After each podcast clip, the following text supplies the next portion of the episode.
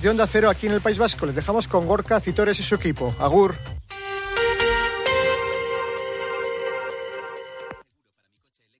Onda Cero.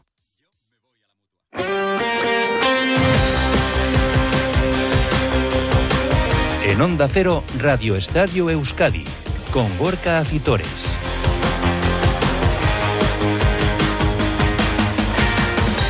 Y con Nacho Losada, los mandos técnicos. ¿Qué tal la racha León Deporte hasta las 3 en punto de la tarde en este lunes 14 de diciembre, en el que repasaremos el fin de semana deportivo con la decimoquinta jornada de Liga en Primera División, que nos dejaba los empates de Alavés y Real Sociedad y el único triunfo del Atlético, que sigue comandando la clasificación en cuanto a los equipos vascos hace referencia. Decimoctava jornada de Liga en Segunda División, que va a cerrar esta tarde-noche la Sociedad Deportiva Ibar después de la derrota ayer del Amorebieta en Lezama ante el Burgos. El repaso también en la jornada de Liga ACB en baloncesto, de Liga Femenina con el derby que se llevó también el Araski en la prórroga ante el o el balonmano junto a la pelota y otros asuntos nos llevarán hasta las 3 en punto de la tarde en este Radio Estadio que ya arrancamos.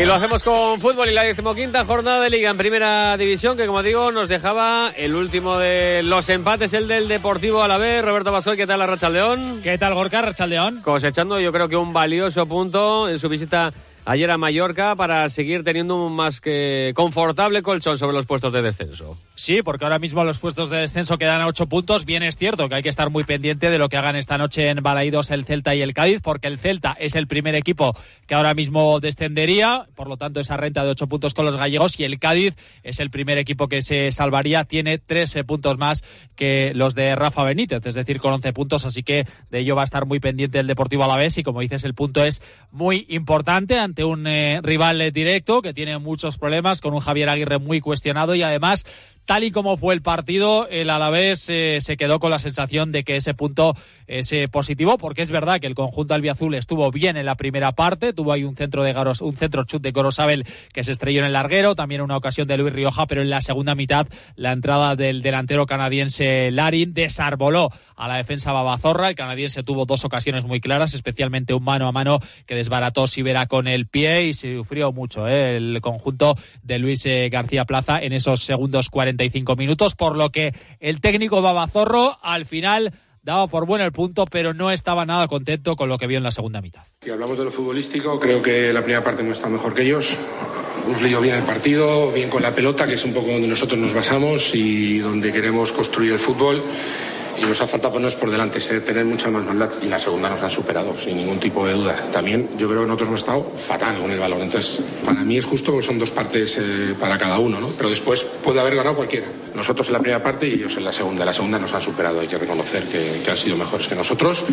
De hecho, esos problemas que generó Larin hizo que el equipo acabase con defensa de 5 y sufriendo un poquito ante un Mallorca que tampoco es que esté para tirar cohetes. Un partido que, por cierto, tuvo un espectador de auténtico lujo, el extraordinario centrocampista alemán Bastian Schweinsteiger, ya retirado hace años y que vive en, la isla y que estuvo ayer presenciando a un Alavés que tiene muchos problemas a domicilio. Tan solo ha sumado tres puntos lejos de Mendizorroce y acumula ya 23 salidas sin eh, ganar lejos de su estadio, lo cual empieza a ser eh, números preocupantes. Nombre propio, sin duda, Samu Morodion. Todas las miradas están puestas en él. Lleva una temporada fantástica, pero sin duda no fue su mejor partido. No estuvo nada fino el futbolista cedido por el Atlético de Madrid y al respecto también hablaba García Plaza. La primera parte tener más maldad y tener más, hacer más daño. Nos hemos leído muy bien los espacios, eh, atrayéndolos muy bien y pasando esa primera línea de presión. Encontramos los huecos entre líneas.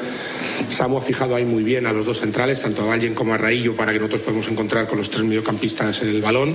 En el fútbol es así. Y Samu, pues la primera parte ha estado haciendo su trabajo, no tan brillante como otras cosas, pero ha abierto los huecos a los demás. Y la segunda, pues como el equipo. Ha peleado mucho, ha trabajado mucho, pero no hemos estado nada finos con la pelota. Y ahora llegan dos semanas con un calendario muy, muy intenso. El miércoles eh, a las 4 de la tarde, Copa en Terrassa, segunda eliminatoria del torneo del CAO. El sábado contra la Unión Deportiva Las Palmas en Mendizorroza y el cierre del año es eh, terrible El eh, lunes de la próxima semana se jugará en Montilivi frente al Girona y el último encuentro del año será el día 21 a las nueve y media de la noche contra el Real Madrid. Partido para el que, por cierto, el club ya ha comunicado que se han agotado todas las entradas. Pero lo más inmediato es ese partido de Copa y ese duelo del próximo sábado frente a la Unión Deportiva Las Palmas y de los dos partidos, especialmente del del sábado, también hablaba García Plaza. Y hay que seguir porque nos queda todavía un mundo y, nos queda mucho. Y el, partido de Las Palmas para mí es, es importantísimo, pero importantísimo por el calendario que tenemos después. Es un calendario muy duro y es un partido que tengo marcado aquí para, que tenemos que sumar tres. O sea que, bueno, tenemos la Copa el miércoles y después tenemos el sábado el partido. La Copa, como siempre, a rotar. antes de Las Palmas tenemos la Copa y que sabéis que, el año pasado disfrutamos mucho en esa competición. Casi nos metemos en, en cuartos y siendo estando en segunda división y hay que pasar en terraza. Bueno, Gorka, pues el equipo que se ha ejercitado esta mañana volverá a trabajar también mañana en las instalaciones de Ibaya, previa de Luis García Plaza y viaje hacia Terrassa con un once titular muy diferente al de ayer, posiblemente solo repitan dos futbolistas, Afkar en el centro de la defensa y Guevara, que ayer vio la quinta tarjeta amarilla y por lo tanto se va a perder el duelo del próximo sábado frente a Las Palmas. Gracias, Robert. Mañana lo contamos. También empataba la Real Sociedad en esta jornada. Íñigo Taberna, ¿qué tal la Racha León? Hola, ¿qué tal Gorka Rachaldeón? Lo hacía un gol en el Sadar en un partido en el que probablemente los de Imanol merecieron mejor fortuna. Sí, porque el del sábado en Pamplona es un partido Gorka que ya hemos visto esta temporada. La Real fue mejor que su rival. En el cómputo global del encuentro generó más ocasiones, pero tan solo pudo sumar un punto. Una Real que vio además cómo Sasuna se adelantaba pronto en el marcador. En los primeros compases del encuentro por medio de Moy Gómez. Desde ese momento la Real se hizo con las riendas del partido, buscando el gol del empate que llegó en los últimos minutos de la primera parte, obra de Sadik, tras un gran disparo desde fuera del área, segundo gol de la temporada para el nigeriano. En la segunda parte el guion fue similar, dominio de la Real ante es una que se limitó a defender el empate uno en marcador. El conjunto Azul gozó de dos ocasiones clarísimas en esta segunda parte, las dos en la misma jugada, disparo de Cubo, que despeja Sergio Herrera, y en el rechace, remate de cabeza de Merino, que no acaba en gol por una gran intervención del portero Navarro. Una Real que tras este empate es sexta en la clasificación con 26 puntos. Y Manol, tras el partido, reconocía que como está el equipo, en los últimos tiempos, un empate en el Sadar, jugando así, sabe a poco. Pues eso, que imagínate eh, a qué niveles estamos, que hoy, con el partido que hemos hecho, seguramente el mejor de los últimos años desde que yo estoy aquí, eh, en, el cual eh, hemos, ganado muchos de ellos, seguramente, sin, sin, estar tan bien como lo hemos estado hoy, ¿no? Y, sin embargo hoy no hemos conseguido la victoria. Imagínate además cómo está el vestuario, que incluso con un empate en el Sadar Ah, sufriendo muy poquito, porque para lo que es Osasuna Sadar hemos sufrido muy poco y eso tiene un mérito enorme del equipo, pues estábamos, eh, pues eso, enfadados por no haber logrado la victoria. Pues imagínate el listón donde, donde lo tenemos. Y es que a preguntas de nuestros compañeros insistía el de Orio que su equipo, en su opinión, había merecido los tres puntos. Es mi, mi opinión, ¿eh? entiendo que por las ocasiones y por el juego que hemos desplegado, eh, si alguno merecía la victoria, claramente éramos nosotros. Eso yo por lo menos no tengo ninguna duda. Igual tú lo, lo ves de otra manera o el propio Yagoba, pero eh, ya has visto cómo, cómo, cómo, ha acabado el partido y, las ocasiones que, hemos tenido. Entonces, eh, creo que, que, si alguien merecía la victoria, eh, esos éramos nosotros. Se le comentaba qué valor le daba al hecho de que Sadik hubiese marcado por segunda jornada consecutiva. Bueno, es importante, sí, como, como que es, importante que, los haga ataque, Bagane, Miquel, cuando, cuando estaba, o el propio Andere, cuando ha, salido los últimos 10 minutos. Eh, los atacantes, evidentemente, pues bueno, eh, viven de, de esos números y bueno, eh, pero yo no solo me quedo con, con, el gol, sino con el gran trabajo que ha hecho una vez más, hasta que ha acabado muerto. Eh, creo que, bueno, eh, ya lo dije, no ahora porque ha hecho estos dos últimos goles, sino yo ya venía repitiendo que, que Sadik estaba trabajando muy bien y que lo estaba haciendo bien. Una Real que ha tenido hoy jornada de descanso. Mañana por la tarde llevará a cabo su último entrenamiento antes de jugar el miércoles en Mallorca ante el Andrast en la segunda eliminatoria de la Copa del Rey. Partido para el que cuenta con dos bajas seguras, los dos por lesión. La de Andrés Barrenechea, esta mañana hemos conocido el parte médico, se lesionó el Donostiarra en el partido contra Osasuna, finalmente sufre un esguince en el tobillo derecho se espera que no sea grave. Y Carlos Fernández, por su parte, sigue recuperándose de un esguince en su rodilla derecha. Y estamos recibiendo vuestros votos para elegir al mejor jugador de la Real de la temporada, el trofeo Duche ya. De momento, 49 votos para Bryce, 45 para Cubo, 45 para Remiro. En Duche ya son especialistas en cambiar tu bañera por un plato de ducha en tan solo una jornada de trabajo. Hay que llamarles a 943 44 46 60 o visitar su página web duchaya.com. Gracias, señor. Y el único triunfo, el único triunfo nos lo dejó esta jornada el Athletic, que sigue en racha. Ya son cinco jornadas sin perder consecutivas de los de Ernesto Valverde, que golearon 4-0 el sábado en San Mamés al Rayo Vallecano, un partido que dominaron prácticamente de principio a fin. Guruceta marcó el primer tanto, antes se le había anulado uno por un eh, justo fuera de juego de Nico Williams al inicio de la jugada. En la segunda parte, el Pacha Espino, después de un centro de. desvió un centro de Iñaki Williams para hacer el 2-0, nada más comenzar la segunda parte. El propio Iñaki marcó el 3-0 eh, en una preciosa jugada del conjunto de Ernesto Valverde y Nico Williams redondeó la goleada con el 4-0, también un tanto de muy bella factura para redondear la goleada y festejar así también su renovación hasta el 30 de junio de 2027 que había firmado un día antes. El partido redondo para los de Valverde, como reconocía el propio técnico. Ha sido un buen partido por nuestra parte, desde luego. Lo hemos dominado. Quizá eh, ha habido otros partidos en los que eh, hemos concretado más las situaciones de gol. Este, en este teníamos el juego, llegábamos bien a determinadas zonas, sobre todo el primer tiempo, pero nos faltaba ese pase, último pase para, para que ese dominio se tradujera en situaciones de gol o en ocasiones de una manera más clara. El segundo tiempo, pues bueno, eh, bueno hemos conseguido ir por delante y en el segundo, ese segundo gol nos ha tranquilizado, ya lo hemos dominado con más claridad y hemos tenido esa posibilidad de ampliar el marcador, entonces estamos contentos. Desde luego era un partido importante para nosotros para refrendar un poco lo que hicimos el otro día en Girona. El Atlético con estos tres nuevos puntos suma ya 28, se afianza en esa quinta plaza de la liga, hasta ahora mismo a tres del Atlético de Madrid. Eso sí, al conjunto colchonero le falta un partido por disputar ante el Sevilla en su estadio y lo cierto es que el Atlético camina con piso firme hacia los puestos europeos o a estabilizarse en esos puestos europeos y se le preguntaba a Ernesto Valverde si tiene el equipo donde le gustaría. Sí, generalmente después de ganar uno siempre está donde quiere. Eso suele pasar. Es verdad que eh, estamos eh, consiguiendo buenos resultados en, San Mamés, que era una de, nuestras asignaturas pendientes el, del año anterior. Pero bueno, la temporada es, es larga y lo que queremos es que esto no sea una racha puntual, sino que, sea algo que, que, lo podamos mantener. Evidentemente eso pasa porque nuestro juego sea, sea intenso. Nosotros tenemos que ser un equipo intenso para poder conseguir resultados y para poder competir bien y eso tiene que lo tenemos que, que mantener y a ver si podemos sostenernos estos, estos resultados y este juego durante más jornadas para que esto pues se convierta en algo que, que nos pueda llevar a conseguir algo interesante. Un nombre propio, el de Nico Williams. Eh, era el centro de todas las miradas el otro día en Samamés, tras su reciente renovación por tres temporadas con el conjunto rojiblanco y comparecía ante los medios de comunicación al finalizar el encuentro después de su gol y de su renovación de la que hablaba así. Renovar un contrato es importante siempre, mantenerte con tus amigos, tu familia, eh, tus representantes, eh, todo, toda la gente de Bilbao cerca de ti, pues es importante. Al final yo tengo que crecer mucho como persona y como jugador y este es el sitio perfecto, tengo que seguir trabajando y bueno, es muy contento de estar aquí y, bueno, eh, espero que darle todo, todo al club como ellos me lo han dado a mí. Mira el presente, el futuro es muy largo, hay que mirar esta temporada, hay que seguir trabajando y bueno, no sé qué va a pasar en el futuro, no lo sé ni yo y nadie más. Pues el futuro inmediato del Atleti dice que tiene que jugar Copa el jueves a las 9 de la noche en el Sardinero y frente al Cayón, el equipo rojo y blanco que ha entrenado esta mañana. Los titulares han hecho trabajo de recuperación en el interior de las instalaciones de Lezama y tendrá tres bajas seguras para ese partido eh, Ernesto Valverde, porque tanto Geray como Dani García han trabajado al margen, ni siquiera se ha dejado ver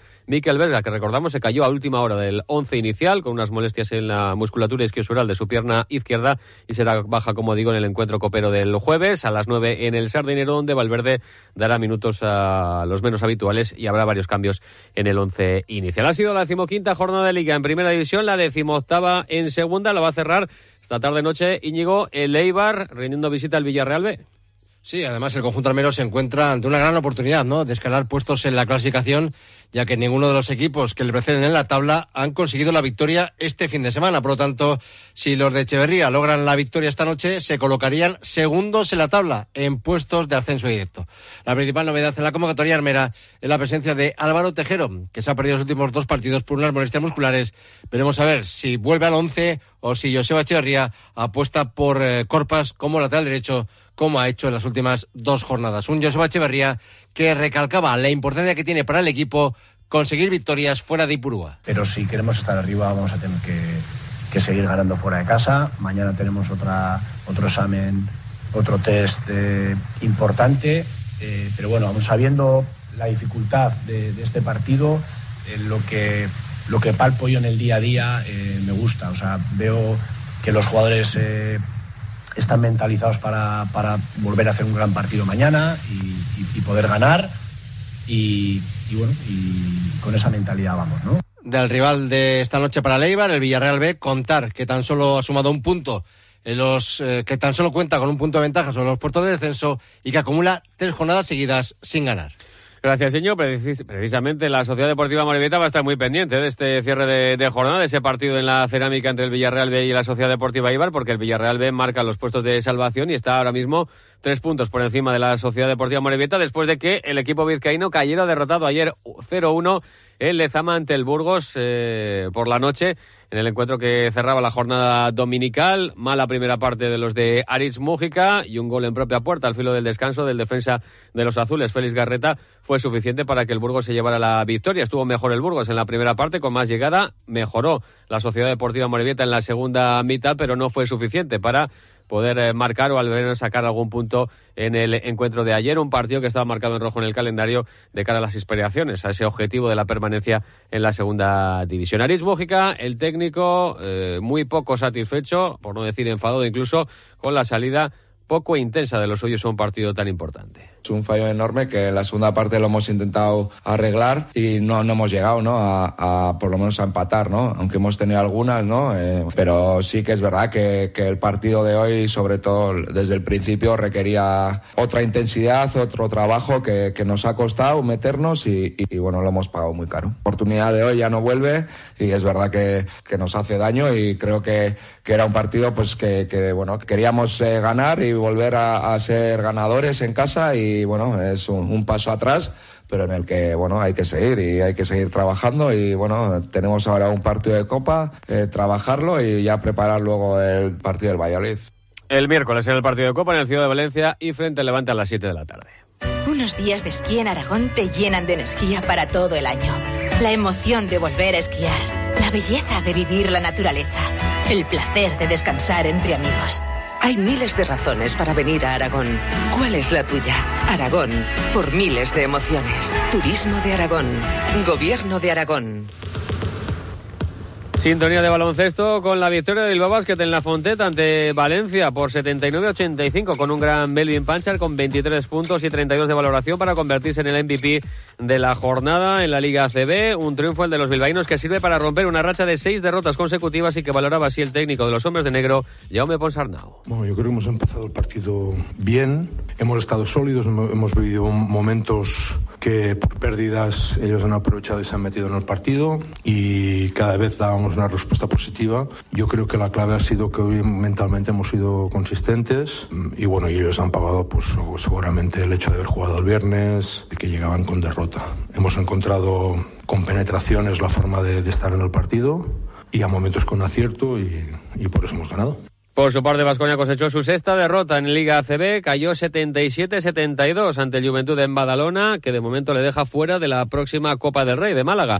More, que con 17 puntos y 9 rebotes fue el mejor de los vascos. Al término del encuentro, Dusko Ivanovic no estaba nada contento con el rendimiento de los suyos. Bueno, un partido que nosotros hemos comenzado y hemos acabado sin tener focus para jugarlo focus adecuado. Hemos preparado partido y, algunos jugadores no tenían concentración para jugarlo. Creo que esto, uh, que era una de las razones que hemos perdido. Y segunda, uh, era nuestra defensa, no era ni convincente ni, ni tenía intensidad de momentos importantes. En Liga Femenina, victoria de Araski en la prórroga, 64-66 en el derby de Maloste ante Garnica. Los 21 puntos de Chela Alarcón, además de los 14 puntos y 15 rebotes de Tamara Seda, fueron determinantes para el cuarto triunfo de las Alavesas. Su entrenadora Amade Urieta, muy contenta. Una victoria valiosísima para nosotros, ya no solo por, por lo importante que es, es tener victorias, sino por, por cómo ha sido, porque el equipo creo que ha crecido, ha ido de menos a más durante el partido y, en una cancha muy muy complicada como la de Guernica. Hay que seguir en esta línea, nos merecíamos, lo digo mucho, el equipo trabaja muy bien durante, durante la semana.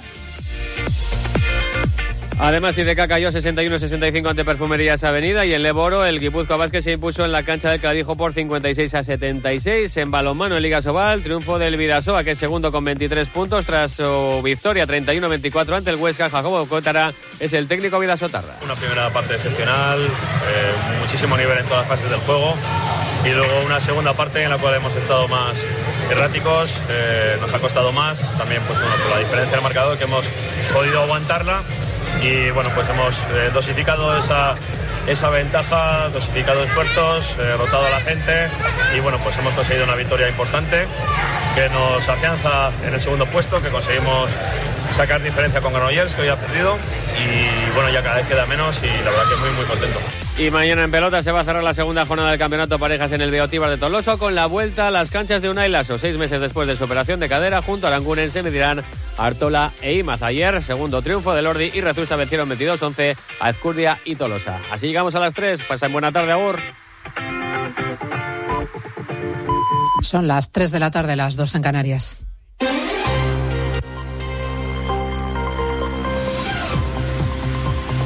Noticias en Onda Cero.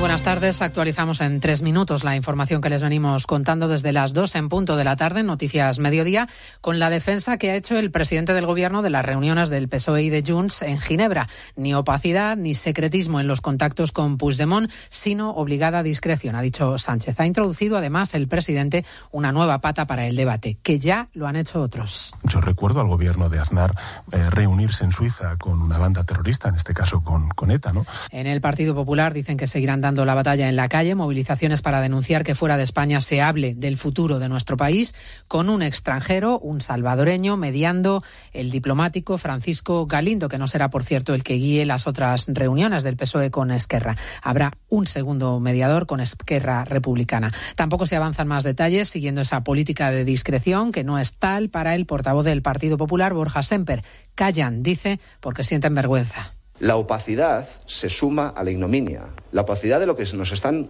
de lo que están hablando y que nos afecta a todos los que estamos en esta sala a que nos están viendo, están decidiendo sobre nuestro futuro fuera de España. Quien perdió las elecciones, que es el Partido Socialista, y quien quedó quinto en Cataluña. Y no sabemos de qué están hablando. Y si lo ocultan, es que no lo pueden contar. Son conversaciones que incluso a ellos mismos les provocan vergüenza. Bajó el paro en el mes de noviembre en más de 24.500 personas. Es un buen dato. La otra cara es que el mercado laboral perdió casi 11.600 afiliados de media. Mala noticia es el expediente de regulación de empleo planteado por Telefónica. Hoy ya sabemos la envergadura. Va a afectar a más de 5.000 trabajadores de las tres filiales en España hasta 2026. Esa es la propuesta inicial que la empresa ha planteado a los sindicatos que han puesto sus condiciones. Avanzaba en Onda Diego Gallard, de UGT. No va a haber acuerdo de ERE si no hay un convenio que blinde las garantías y las condiciones de la plantilla. Y seguimos insistiendo en que hay posibilidades de reskilling e, e reinternalización de funciones que permitan garantizar la, la, empleabilidad de la plantilla a futuro y disminuir en estos momentos el impacto. Y en una hora la vicepresidenta y ministra de Trabajo Yolanda Díaz recibe a sindicatos y patronal para abordar la reforma del subsidio por desempleo, un asunto que levanta discrepancias con la vicepresidenta económica Díaz en Al Rojo Vivo, en la Sexta, ha criticado la propuesta de Calviño de recortar el subsidio. Dice que es acientífico que esto vaya a crear empleo. La vicepresidenta económica propone una reforma que tiene que ver con